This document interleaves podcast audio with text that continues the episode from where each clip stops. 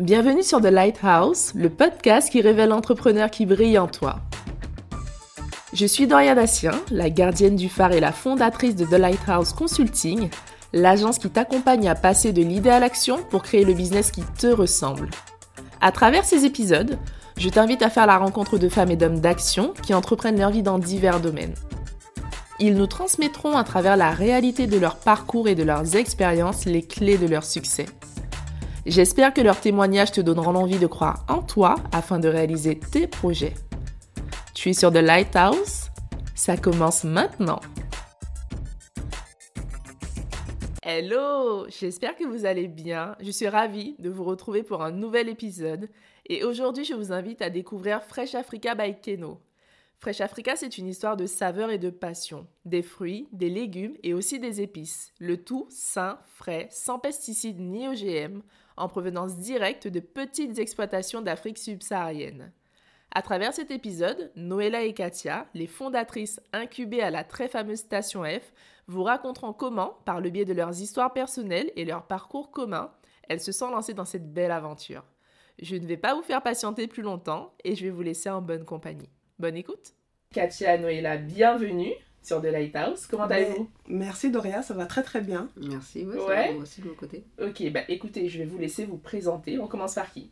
Bah, On va faire Noëlla qui est... Euh, je sais pas que je suis la plus bavarde, mais... Euh, c'est la, la, plus forte en présentation. Voilà. ok. Et euh, donc, bah, je suis Noëlla, une des cofondatrices de Fresh Africa by Keno. Et Katia bah, Katia. L'autre cofondatrice, c'est la deuxième partie euh, de Fresh Africa by. Super. Alors, Noëlla, tu disais euh, cofondatrice, mais je sais aussi que tu es une slasheuse, puisque tu as un parcours assez hétéroclite. Euh, tu es, alors dis-moi, tu es marketeuse, tu es vidéaste, tu es graphiste, photographe. Parle-nous de ça. Enfin... donc, je suis une slasheuse en série, effectivement. donc, bah T'as bien résumé, vidéaste, photographe. Euh, j'ai un MBA en marketing digital, donc euh, j'ai cette corde à mon arc. Et euh, quoi d'autre? Graphiste, je design des sites web aussi. j'ai produit des disques. je sais ah pas. oui, est-ce que voilà. Mais tu fais tu fais ça par passion C'est vraiment un métier où tu as plusieurs casquettes vraiment professionnelles? Ben en fait, professionnellement, en fait tout démarre par une passion chez moi, en fait. Ok? Euh, j'ai eu un parcours euh, au départ euh, scolaire assez classique parce que tout simplement je ne savais pas ce que je voulais faire. Et, et bah, comme vous pouvez le savoir, quand moi je suis d'origine camerounaise et c'est un peu le syndrome chez les afros. donc tu as des parents qui veulent que tu fasses des grandes études. Et, et moi ça m'intéressait pas forcément parce que j'ai j'ai une fibre d'autres le diront, euh, plus créative, artistique. Et euh, donc je suis allée à la fac pour aller à la fac euh, parce que ben, ma mère me laissait tranquille. Et, mais ça ne m'a pas vraiment intéressée. Et après, tout le reste, en fait, a découlé de passion. Je suis tombée dans la musique parce que, ben voilà, par passion. Donc, je me suis retrouvée à, à, à produire des disques quand j'étais dans la musique, ben, j'ai rencontré d'autres potes, je me suis retrouvée, j'ai un pote qui sortait un disque qui à un moment donné, euh, c'était un concept de DVD avec un disque et il cherchait quelqu'un pour monter euh, le, DVD. Et moi, je suis une grosse passionnée de, de, de, films, de vidéos. Et je dis, mais pourquoi pas? Moi, j'aime bien les challenges. C'est, euh, c'est, j'aime bien sortir de ma zone de confort, être challengée tout le temps. Et j'ai dit, bah, ok, bah, vas-y, je te monte ton, ton DVD. J'apprends à monter comme ça sur le tas. Et euh, entre-temps, de fil en aiguille, je, rencontre d'autres artistes et, euh, ben, qui ont des besoins. Euh, ben, par exemple, en vidéo, je me retrouve à, à, tourner des clips comme ça. J'apprends aussi sur le tas. j'ai un, un, pote qui, enfin un des artistes avec qui je bossais qui à un moment donné a besoin de dossiers de presse. Ben, je dis ok. tu vas en fait. J'aime bien écrire. En fait, t'es une tu vois d'action, t'y vas. En fait, ah tu réfléchis pas, tu te poses pas de euh, questions, tu testes en fait et. Complètement. Ouais, J'essaye et le. J'essaye toujours, toujours, toujours. Tant que je. je euh, voilà, je suis passionnée de vidéo, donc euh, je commence à avoir une culture vidéo. Pourquoi je ne peux pas le faire? Donc j'ai un cerveau de main, de pied. On y va, tu vois. C'est cool. Et, et, donc voilà, je me retrouve à faire un peu de la relation presse. Et après, je produis un disque parce que je vois plein d'artistes que je trouve hyper talentueux, mais qui, en mon sens, n'ont pas de, assez d'exposition. Et je me dis, ok, mais à ce moment-là, j'avais les fonds, mais let's go, je produis un disque. Donc en fait, c'est toujours comme ça de fil en aiguille. Et euh, après, euh, professionnellement, ben, à un moment donné, je bosse parce qu'il faut ben, remplir le frigo.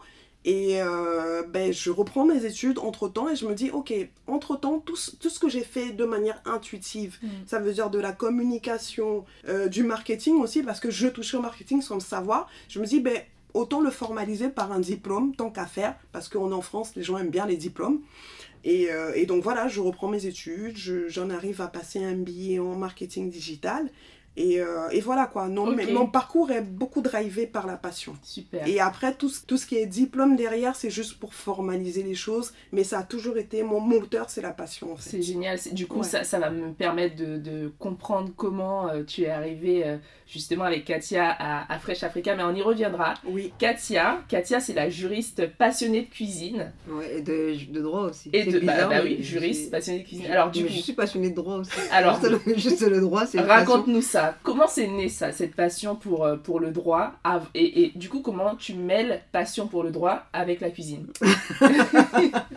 Je sais pas, sur le papier, ça fait un peu compliqué à, mêler, mais en fait, euh, je le mêle pas parce que c'est moi. Euh, je suis comme ça. Je pense que toutes les personnes en effet de plusieurs facettes et bah, moi, mes facettes, je les, je les laisse exprimer. Il y en a d'autres qui vont cacher certains trucs et moi non. Euh, le droit, bah, c'est une passion depuis que je suis toute petite. Euh, j'organisais des procès. Euh, c'est vrai, avec tes copines. voilà, la famille, qui a volé le malabar de qui, c'était, c'était, ça a toujours été ça. J'ai eu mon premier code, je crois qu'à je sais pas, 14 ans, j'avais un code, ma mère ah m'avait déjà acheté un code. Tu voulais être quoi, juge ou avocat? Je voulais être avocate. Je voulais être avocate de base et bah, même en cours de droit, les premières années, je m'ennuyais parce que c'est pas que je savais tout, mais c'est que j'avais déjà tout travaillé à côté. La cuisine, c'est pareil, c'est une passion depuis que j'ai l'âge de 12 ans. D'abord, c'était par nécessité parce que euh, je devais euh, bah, m'occuper de moi toute seule. À midi, ma mère, elle travaille, il fallait que je commence à faire à manger. Et petit à petit, bah, en fait, euh, bah, tu vois, j'ai un peu grandi dans une famille où il n'y avait pas forcément trop de thunes. Donc, ma mère, elle payait ce qu'elle pouvait payer. Mm. Et du coup, je me retrouvais à manger souvent la même chose à midi. Et j'ai trouvé des stratagèmes pour partir des mêmes ingrédients et euh, bah, créer des plats différents, me faire des festivals avec euh, des ah pâtes et des lardons, tu vois. Et donc en fait, euh, comme a dit Noëlla, on me donne quelques ingrédients et je peux te faire tenir un mois avec les mêmes ingrédients et, et les transformer. Mais, mais du coup, en fait, ta mère cuisinait pour, pour toute la famille, mais toi, tu faisais à côté Non, en fait, euh, ma mère, elle cuisine, enfin, elle cuisine des plats du bled, quoi. À midi, tu vas pas rentrer à l'école pour taper un pondou avec euh, du foufou. c'est mort, tu retournes plus à l'école. Donc, euh, du coup, elle me faisait des... elle, m'acheter des trucs simples, pâtes, lardons, des trucs comme ça. Et moi, je, je faisais le nécessaire avec des petits trucs que j'avais, ou des fois, les plats de la veille, etc. Donc, c'est comme ça que j'ai appris à cuisiner. Et petit à petit... Euh, bah, c'est devenu une passion, c'est devenu euh, la recherche. faire... J'aime bien cuisiner parce que tu fais plaisir aux gens. Et moi, en fait, mon truc, c'est ça c'est euh, j'aime bien faire plaisir aux gens. Je vais plus être dans, dans cette vision-là. Et donc, du coup, petit à petit, bah, tu vois que les gens kiffent ce que tu fais. Donc, tu essayes mmh. d'améliorer, tu évolues et tout ça, etc. Et bah, là, on est dans le pays de la gastronomie, on est en France. Je me suis dit, mais en fait, on va pas s'arrêter là. Je vais aller passer un CAP cuisine. C'est simple, j'ai j'ai fait mon CAP cuisine, euh, euh, bah, que du coup j'ai eu plus facilement parce que... ouais, mais du coup tu avais, déjà terminé tes études de droit Ah, mes études de droit, ouais. Tu avais exercé en fait en tant... Mon chemin, en fait, oui j'ai exercé mais en euh, juriste d'affaires. En fait je suis partie pour être avocate.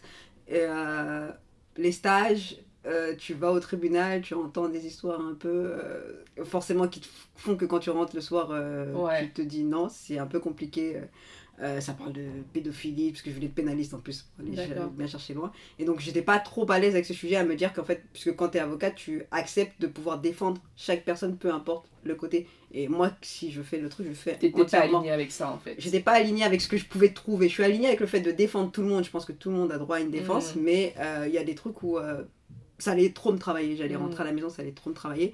Et donc, du coup, bah, j'ai choisi le droit des affaires parce que je me suis jamais vue en fait travailler euh, pour quelqu'un quoi que ce soit. Je savais que j'allais finir par euh, monter des affaires. Donc euh, du coup c'est ce qui c'est pour ça que j'ai choisi ce, ce chemin là et c'est là en fait c'est bah, cuisine. fin c'est AP cuisine bah ça j'ai passé il y a pas longtemps. Et en fait avant ça ça fait ça fait un bon moment, j'ai pas donné mon âge, mais ça fait un bon moment que j'ai fini mes études de droit.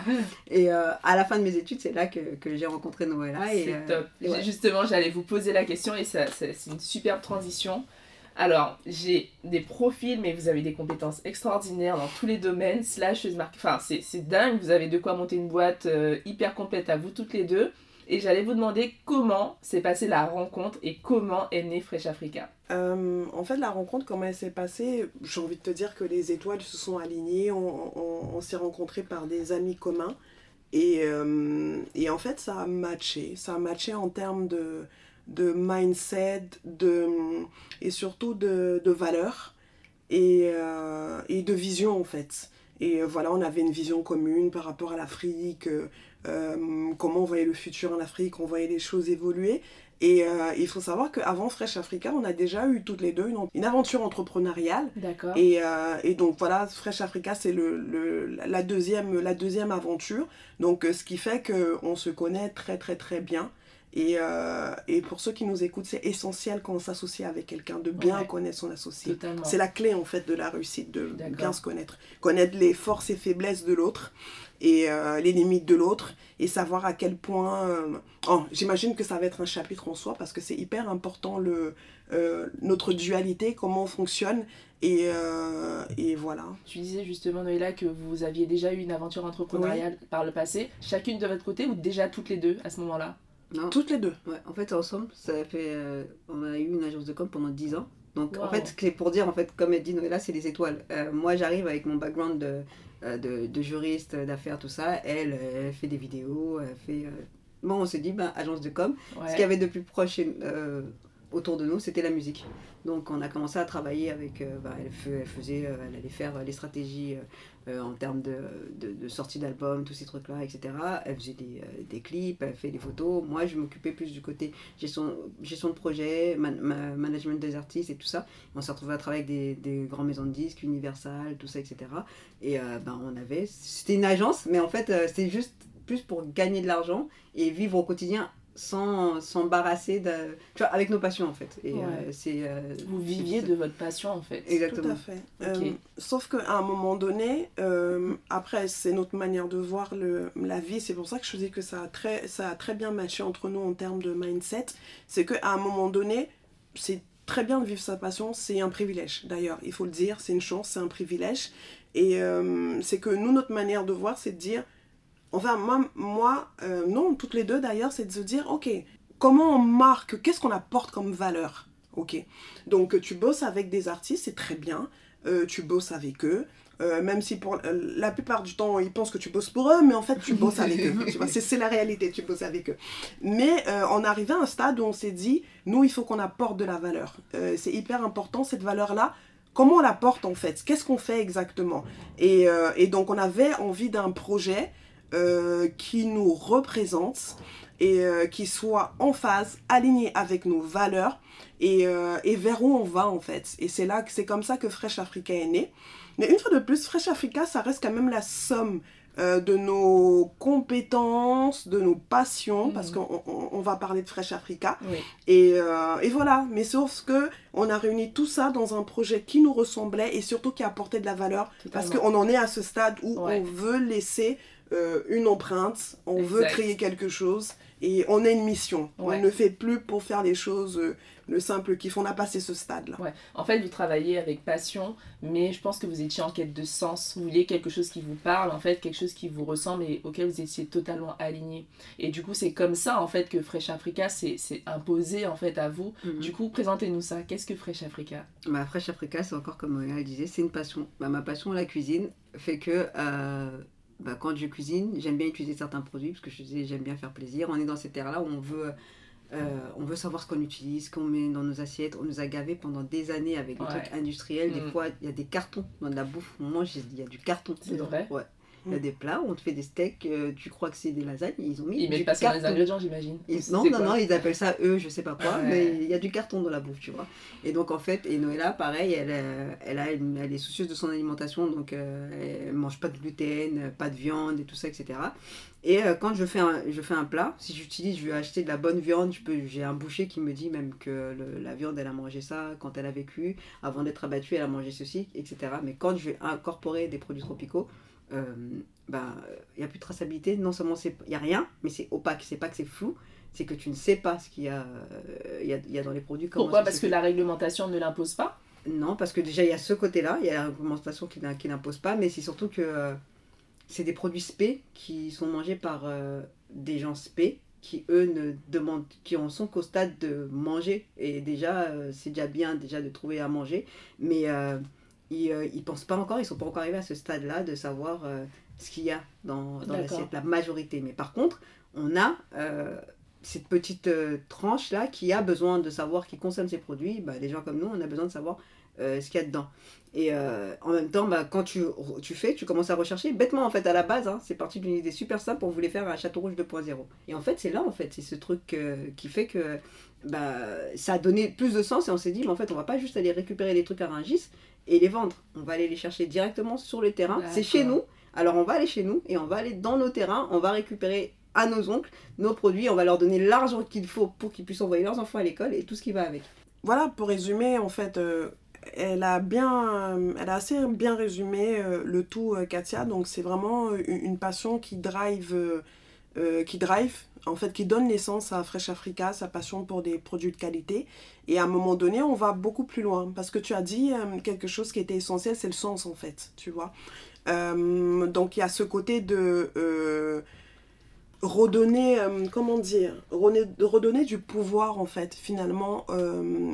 L'Afrique, qu'on prenne dans tous les sens, on vous montre une Afrique où il y a des, enfants qui ont les ventres gonflés avec des mouches autour d'eux, mais c'est pas la réalité, c'est pas ça l'Afrique en fait, tu vois. Donc euh, quelque part, il y a, il, y a, il y a deux missions en fait. Il y a la mission de revaloriser cette image-là et euh, revaloriser et surtout offrir une image qui est juste en fait. Parce que l'Afrique, euh, ça reste la terre-mère, c'est l'origine. Et, et l'Afrique est pleine de richesses qu'on ignore en fait.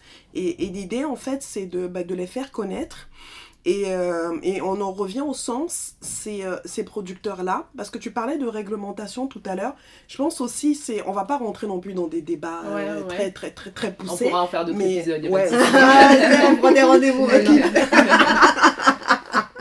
mais je pense que c'est quand même une volonté de rester opaque, parce que en restant opaque, en fait, on ne voit pas l'envers du décor, on ne sait pas comment c'est produit, on ne sait pas euh, dans quelles conditions, on ne sait pas qui le fait. Euh, donc ça permet de, euh, laisser un système perdurer où les ils sont exploités en fait ces producteurs là.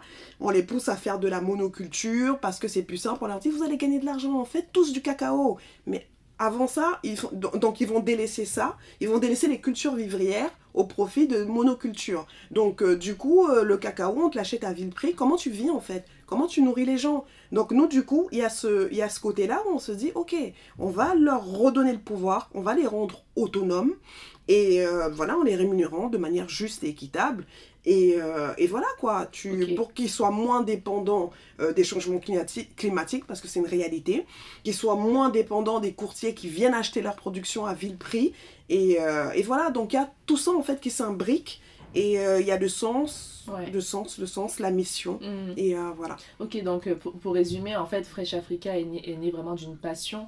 Et au-delà de ça, c'est donner du sens et surtout par rapport à revaloriser en fait euh, toute votre culture et le savoir-faire en fait de tout simplement de, de, toutes ces personnes, de tous ces agriculteurs. Donc vous allez chercher des fruits, des légumes mhm. directement en Afrique, dans tous les pays d'Afrique. Euh, et euh, vous, vous, revenez pour les distribuer en France, c'est ça? Oui, mais attends, je vais pitcher parce que tu veux le pitch là. Donc, pour résumer le tout, donc on va sourcer donc fruits, légumes et épices Euh, donc en Afrique subsaharienne, dans des petites exploitations, c'est très important, des petites mhm. exploitations qui pratiquent une agriculture durable. Et donc ça veut dire sans pesticides, on n'est pas dans de l'intensif. Et, et, donc, ces petits producteurs, on va les rémunérer de manière juste et équitable pour les rendre autonomes, tout simplement. Et surtout, en fait, ce que l'on propose c'est la traçabilité, ce qui est très important. Kassia parlait tout à l'heure d'un boucher, ou chez les bons bouchers, bien entendu, on est capable de tracer euh, la viande, mm. de dire que voilà, telle viande a mangé ça, etc. Donc nous, en fait, on veut ramener cette traçabilité dans les produits tropicaux. Tout simplement, euh, aujourd'hui, par exemple, si tu vas à, à, à Monoprix dans le rayon exotique, nous, on ne fait pas de l'exotique, je tiens à le dire, on fait du tropical. Bref, quand tu vas dans les rayons exotiques, euh, tu vas voir un ananas qui vient du Togo, mais ok, mais le Togo, où exactement, par qui, on ne sait pas, tu vois. Donc nous, clairement, euh, tu viens chez Fresh Africa, tu as un autre produit, tu sais d'où ça vient exactement, ok, je sais pas, ça vient euh, du Cameroun, euh, euh, c'est à 30 km, de, 30 minutes de la mm. capitale économique, c'est fait par tel producteur, une transparence, parce qu'on veut valoriser les gens qui sont, les mains qui sont derrière ces produits-là, et, et, surtout on veut savoir aussi ce qu'on a dans notre assiette, donc on est dans cette on est dans cette ère où on veut savoir ce qu'on mange, comment ça a été fait et, euh, qui est derrière et, euh, et, voilà. Bien sûr. Tu as dit un truc qui est super intéressant, ça paraît bête, mais tu as dit on fait pas d'exotique, on fait du tropical. C'est quoi la différence? Parce que je suis sûre qu'il y a des gens qui doivent se poser la question. Bah en fait, moi quand on me pose cette question, je demande si je suis exotique pour toi. c'est ça en fait. enfin, c'est les tropiques, oui, parce que techniquement, c'est dans les tropiques, mais exotique, ça veut dire que c'est... Euh, euh, c'est différent ou c'est nouveau pour quelqu'un. Mais moi, en fait, euh, les produits, les mangues chez moi, c'est pas, c'est chez moi, c'est pas exotique, donc je peux pas appeler ça un produit exotique. Donc, euh, et, je trouve, enfin, je trouve que ce terme est un peu péjoratif, exotique, et je crois qu'il vient d'une époque qui est un peu révolu et qu'il mm. faut arrêter d'utiliser de, de, ces termes-là, exotiques ou. Euh, Bien sûr. Ben, c'est un peu notre combat. C'est toujours exotique pour quelqu'un qui ouais, bah oui, d'ici en fait. Enfin, c'est de quel point de vue on le voit mm-hmm. aussi. C'est ça. C'est surtout ça. Elle est exotique pour moi. ouais, c'est vrai qu'on a, on a, Nina avec nous. du coup, du coup euh, c'est super. Et du coup, vos produits que vous avez sourcés, référencés, mm-hmm. vous les distribuez où Comment, comment Si moi je veux les trouver, je fais comment? Euh, si tu veux les trouver, euh, dans un premier temps, c'est des paniers que l'on fait. Euh, des paniers que l'on fait en précommande. Donc si tu veux les trouver, tu vas sur notre site freshafrica.com et tu vas précommander tes paniers. Directement. Et vous nous faites une sélection, c'est ça, une sélection de produits de saison Absolument. C'est hyper important ce que tu as dit, c'est qu'on fait de du saison, des produits de saison, donc de la saisonnalité. Et euh, donc à ce moment-là, on va te proposer des paniers avec des produits que le, euh, bah, que le producteur peut nous, euh, nous donner, tout simplement. En disant si c'est la saison des mangues, etc. Les filles, je peux avoir des mangues, des goyaves, etc. Et on mhm. propose le panier en précommande. Parce qu'on a été un peu cassé par l'industrie qui nous montre que tu peux avoir des pommes, des tomates, tout, à n'importe quel moment, euh, tu vas à Carrefour, tu les mm. trouves. Mais en fait, c'est pas normal. Ce n'est pas du tout normal. Un fruit, ça tombe d'un arbre et ça pousse à un certain moment. Et c'est une des choses aussi qu'il faut qu'on ramène parce que justement, ce système-là, c'est ça qui fait qu'aujourd'hui, il y a ces dérèglements climatiques et tout ça. Et euh, les producteurs que nous, on a, comme Noëlla, disait, on est, en fait, nous, on est là pour les accompagner, les autonomiser. On n'est pas là pour faire comme euh, les, les, gens qui vont faire planter des champs de cacao, qui vont détruire un champ et qui, au final, vont finir par détruire la planète. On est là pour ils, font, ils ont une manière de, de travailler qui fonctionne très bien puisqu'ils font pousser des fruits. Nous, on vient, on récupère ces fruits-là et on les vend. On va pas leur dire euh, faites-nous du manioc toute la journée, euh, euh, faites-nous. Non, c'est pas ce qu'on veut en fait. Et, et c'est ça en fait, c'est l'accompagnement il faut que l'être humain hmm. redevienne un être humain. On n'est pas des super-héros.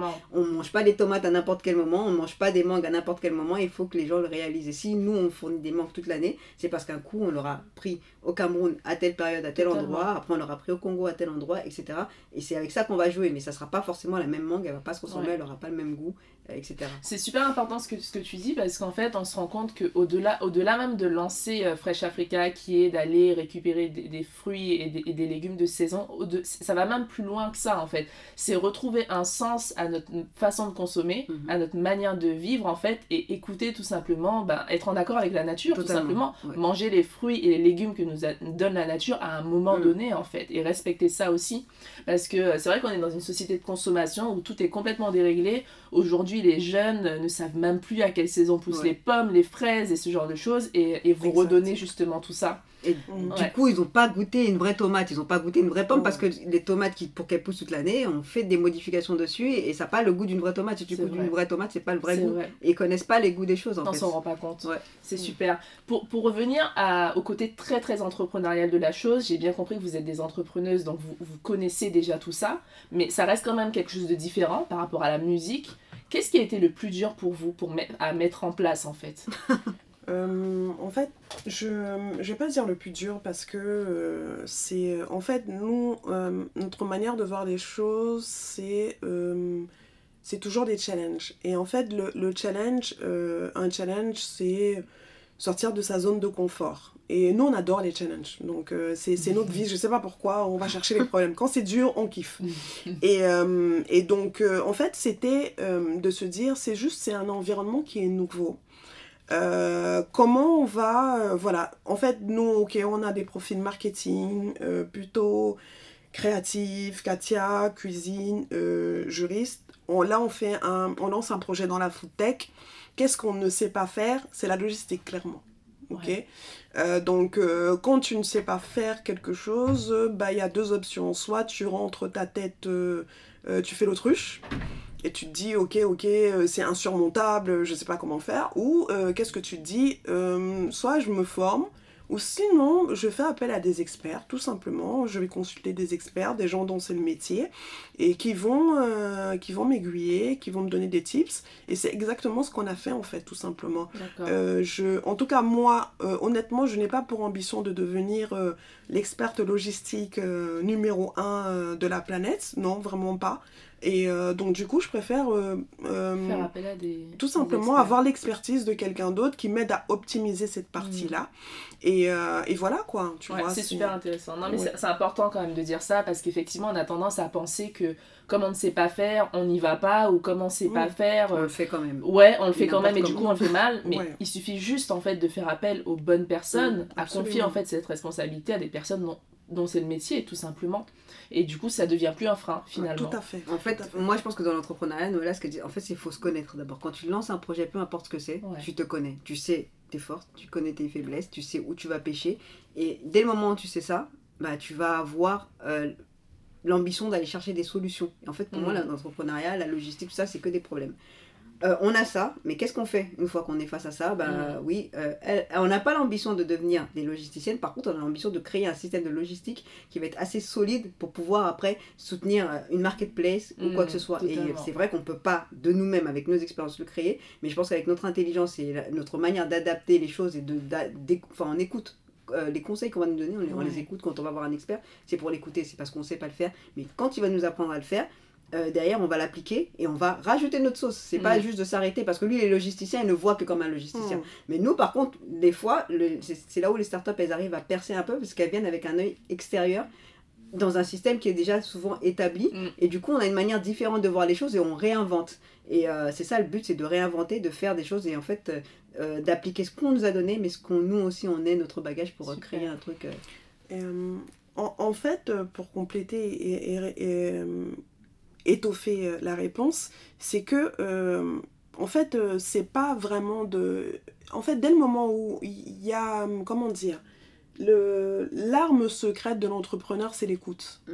Sincèrement. Si tu es à l'écoute, tu, tu, vas tout réussir. Il y a, tu ne vois plus les choses comme un frein. Il n'y a plus de frein. Euh, rien n'est insurmontable. Parce que euh, le monde est tellement bien fait qu'il y a toutes les compétences sur Terre. Et il faut juste savoir euh, ne pas avoir peur d'aller... Déjà, ne pas avoir peur de dire qu'on ne sait pas faire, qu'on ne connaît pas. dès le moment où tu as cette honnêteté, ben, tu vas en fait, en toute humilité, faire appel à l'expertise de d'autres personnes et tu as l'écoute. Donc, euh, et toujours, euh, et euh, c'est hyper important ce mot de challenge, toujours se challenger, se remettre en question et, et ne pas se braquer quand quelqu'un d'autre va te dire Ouais, mais ah, ah, ah, attention, mais pourquoi vous faites ça? Mais, mais, pourquoi, tu, mm. pourquoi tu ne ferais pas autrement? Est-ce que tu as pensé à ça? Et, et nous, c'est dès, dès, le début, ça a toujours été notre manière de, de, de voir et de faire les choses, c'est d'être à l'écoute. Mm. Et on se dit, en fait, euh, tu, euh, des fois, les, les, les, conseils, euh, vont venir, ou des trucs qui vont débloquer les situations viennent des personnes, mais mm. que tu n'attendais pas, quoi. Euh, je, me souviens, on était à un salon d'entrepreneurs, je sais plus où, et, et, en sortant, on parle au mec de la sécu, et, et le mec de la sécu, il est dev. C'est incroyable quand tu vois mais qui l'aurait cru mais nous déjà elle écoute et on parle à tout le monde tout le monde tout le monde il n'y a pas de euh, je connais le, nom de toutes les femmes de l'accueil de, de, Station F, quoi, tu vois, on, les connaît mm. toutes. Elles nous connaissent, les femmes de ménage, on parle à tout le monde.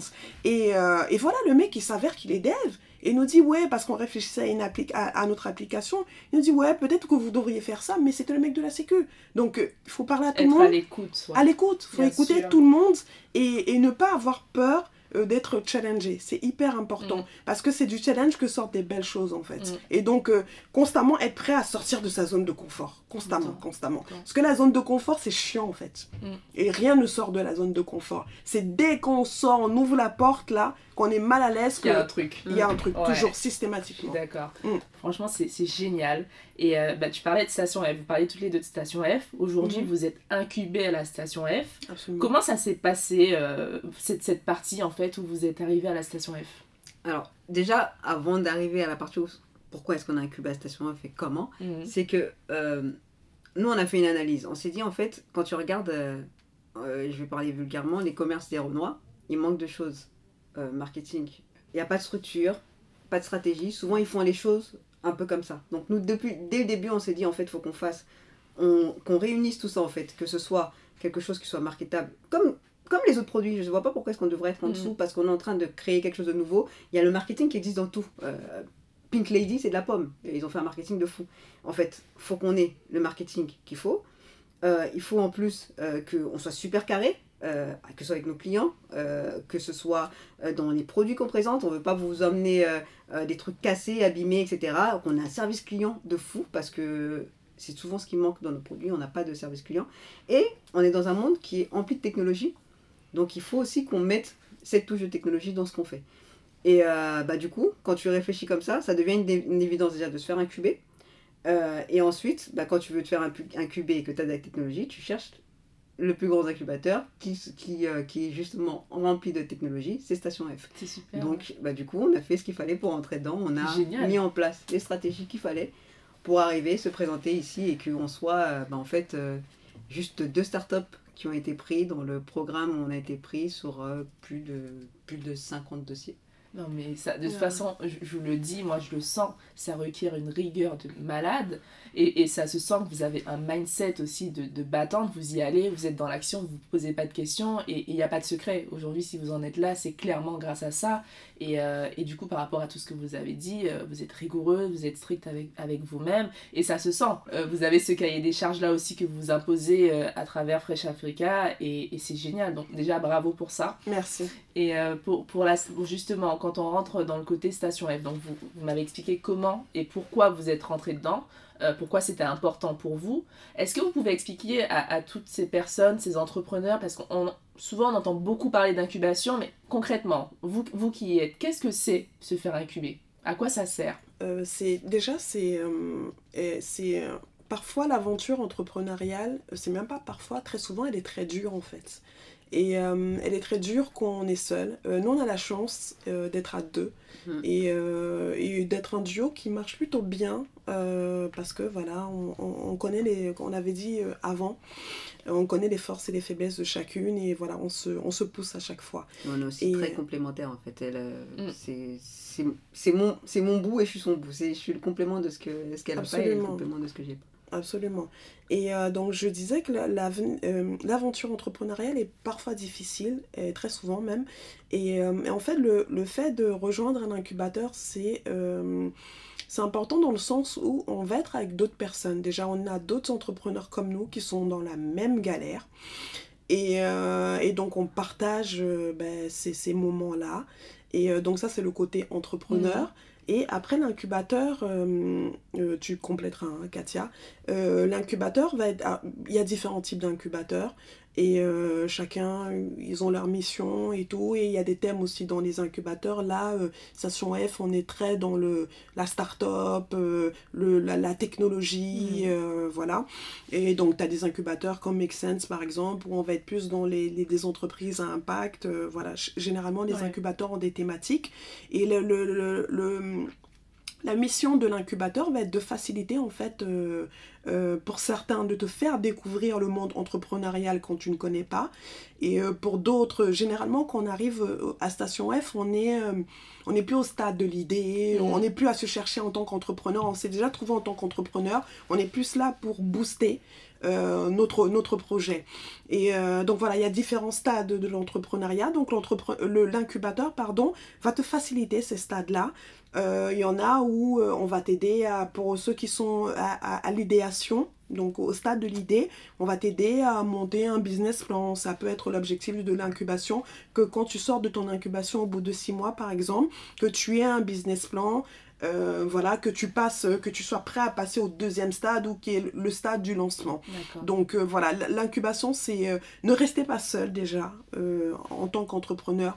Faites-vous accompagner, mm. rejoignez des, des communautés d'entrepreneurs. C'est hyper important. C'est hyper important d'avoir des buddies, comme on dit, qui vont te, mais qui vont te pousser, te challenger à des moments où tu es un peu down, tu sais pas trop quoi faire, qui vont te donner de la motivation, qui vont partager des tips avec toi. C'est hyper important parce que, par exemple, nous, à Station F, euh, on est, euh, ils ont un, un, système de guilds où euh, en fait on va dire que tu vas avec tu vas être dans avec d'autres entrepreneurs qui sont le même secteur que toi donc nous on est dans le, le la guild e-commerce en fait et mais on est tous à différents stades en fait il y en a qui sont dans des guildes avec des gens qui ont levé des millions et donc, mm. c'est hyper, c'est hyper stimulant en tant qu'entrepreneur. Toi, tu viens, tu es, encore euh, aux premières heures de ton entreprise, quoi. Et, euh, et en face de toi, tu as un mec qui vient de lever 4 millions. Il est assis juste à côté de toi. Mais c'est hyper stimulant, en fait, tu vois.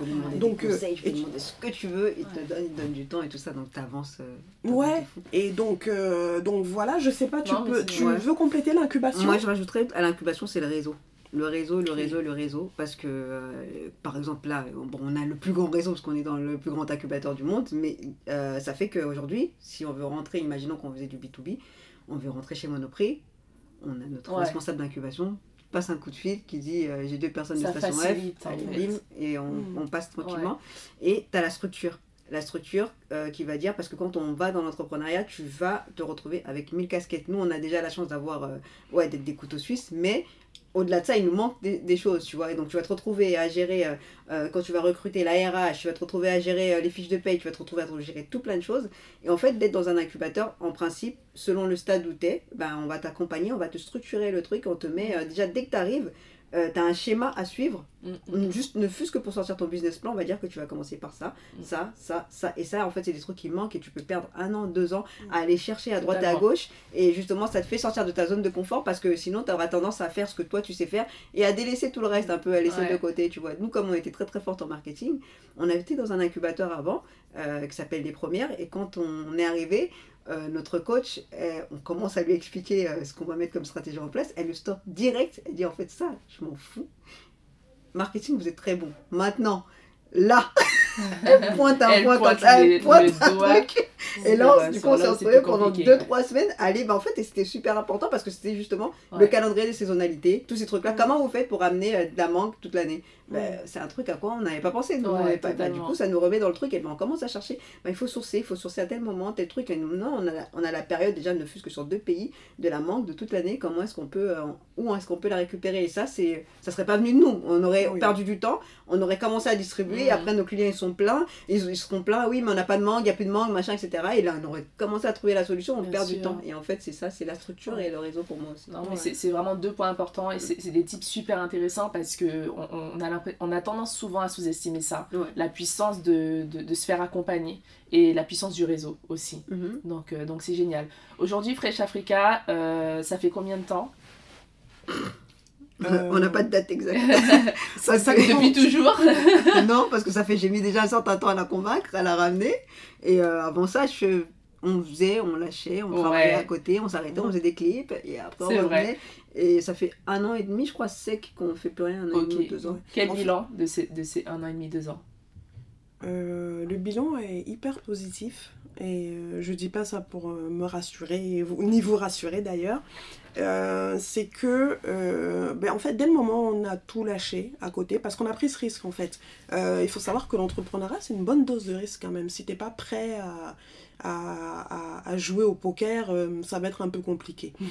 et, euh, et, donc on a, voilà, on a décidé de tout lâcher à côté, de nous concentrer à 100%, à 200, là on est à 250% là, sur Fresh Africa. et, euh, et, donc ça va vite, ça va bien. parce qu'on est concentré et, et, on ne laisse rien de côté. c'est hyper positif parce que là on est à l'aube de notre lancement, vraiment le lancement officiel. Euh, dans quelques semaines, euh, ben, on va faire nos, ben, nos premiers paniers en fait vont arriver en France et on va faire euh, ben, nos premières ventes. Et, et, donc voilà, ça a été un an et demi de, de beaucoup d'énergie mm. et c'est pas fini de toute manière. Je sais que le, le plus dur est à venir, mais voilà, c'est positif et là le bébé va naître, donc c'est très très bien. C'est une belle histoire, c'est génial. Franchement, je pourrais rester encore euh, restons, restons. Des, minutes entières et des heures entières, mais je pense que ça vaut le coup de, de, se, de se revoir, de se rencontrer, parce que je pense qu'il y a plein de thématiques à aborder. Euh, en fait, Fresh Africa, c'est pas juste euh, un panier de fruits et légumes. Je pense qu'il y a toute une histoire derrière, il y a plein de valeurs et il y a plein de choses à discuter. Donc, de toute façon, on reste en contact. Avant de, de conclure, les filles, j'ai un petit jeu pour vous. je, on, va, on va faire le jeu de si j'étais et euh, histoire de vous connaître un peu plus et, de donner un petit peu plus de fun à, Fresh Africa. Du coup, on va commencer allez, par Noëlla. Noëlla, si t'étais un plat, tu serais quel plat? Euh, Je serais un plat de gombo. Parce que j'adore le gombo. Je peux en manger euh, du, du 1er au 31. Donc recherchez, on en vendra sur Fresh Africa. Un plat de gombo. De toute façon, je sais que le gombo est sur votre Instagram. Donc ceux qui ne savent pas, ceux et celles, faites un petit tour sur l'Insta, vous allez voir ce que c'est que le, le, gombo. Du coup, Katia, si t'étais un plat moi, je ferais un plat avec des feuilles de manioc. C'est-à-dire qu'un truc, c'est le plat principal du Congo, mais en fait qu'on retrouve un peu partout parce que bah, panafricaine à fond et euh, le but de bah, justement de cette alliance, on n'est pas du même pays, c'est en fait c'est de montrer que l'Afrique, on, fait, on peut réussir ensemble et euh, on peut apporter quelque chose de grand si on se réunit. Tu disais que vous n'êtes pas du même pays. Toi, tu, Katia, tu es du Cameroun? Non, c'est qui est du Cameroun. Noël a du Cameroun et toi? Du Congo, RDC. D'accord, ok. Ok, si. Alors, on continue du coup avec, avec toi, Katia. Si t'étais un fruit Une mangue. Pareil, il y a plusieurs espèces, il y en a 500, on peut pas on peut pas je suis là dans la main mais tu sais pas ce que t'as. Waouh. Et toi là Waouh, c'est trop dur. Euh, je serais donc bien entendu un fruit tropical, ça c'est obligé, un fruit du soleil et je serais euh, une goyave. Ok, voilà. Genre une, un truc rare. Ouais, un truc, mais bien évidemment que c'est rare. Attends, bien évidemment. Et du coup, euh, pour finir, euh, mhm. toujours avec Pamela, une épice. Waouh. Euh, j'ai envie de dire toutes les épices, mais si j'étais une épice, oh, je serais un piment. un piment parce que il y a toujours, il se passe toujours quelque chose avec le piment. Donc je serais un piment, un bon, un vrai piment quoi fort. Le ouais, très fort. quoi. C'est ça, c'est ça. Et tu l'oublies pas. Ok. Poivre du montagne des Congo. Alors pourquoi poivre du montagne des Congo Parce qu'il est, particulier, il n'est pas encore connu, il va arriver, on va vous le ramener petit à petit, mais euh, il est, euh, bah, il, pousse dans les montagnes et des Congo parce qu'il pousse euh, au Congo Kinshasa et Congo Brazzaville. Et c'est un poivre qu'on va récupérer qui en fait qui n'est pas encore arrivé, qui est rare, même sur les marchés congolais. Euh, quand tu le trouves, c'est une personne spé qui le vend, tout ça, etc. Mm. C'est un goût particulier quand tu, tu le mets dans ton plat. Ouais, c'est. En fait, juste tu ouvres le, le, sachet comme ça, tu, tu sens. Ah. La meuf se la raconte en fait, elle veut dire qu'elle est rare. C'est incroyable. Non, mais la meuf, joue la goyave, elle m'en fait jouer le poivre. Mais calme-toi, Tatia Non, mais j'ai adoré voyager avec vous, les filles. Franchement, merci. Merci pour cet échange. On a appris plein de choses. Au-delà même de, de parler de Fresh Africa, je pense que vous avez donné un bon coup de motivation à toutes ces, tous ces entrepreneurs qui ont envie de, de se lancer. Euh, je pense qu'on va rester en contact et qu'on va pouvoir faire d'autres choses en plus. Bien sûr. Euh, alors, si vous voulez les suivre, c'est Fresh Africa, c'est ça. Vous avez un Instagram. Est-ce que le site, il est, il est déjà opérationnel? Ben, Oui, au moment où on parle, oui. Vous tapez Fresh Africa et euh, vous tombez sur notre site. Ok, et ben voilà. Ben, écoutez, j'ai été ravie d'échanger avec vous. Bah, merci, merci pour votre présence et puis je vous dis à bientôt. À bientôt. Merci. Je t'invite à venir poursuivre cette conversation sur mon Instagram, The Lighthouse-du-bas podcast. C'est là que je publie du contenu pour te booster et t'aider dans tes projets. Aussi, si tu as aimé cet épisode, la meilleure façon de me le faire savoir est de laisser 5 étoiles et un commentaire sur la plateforme qui te le permet. Sinon, tu peux également me faire tes retours sur Insta ou par mail. Rien ne me ferait plus plaisir que de te lire. D'ici le prochain épisode, prends bien soin de toi.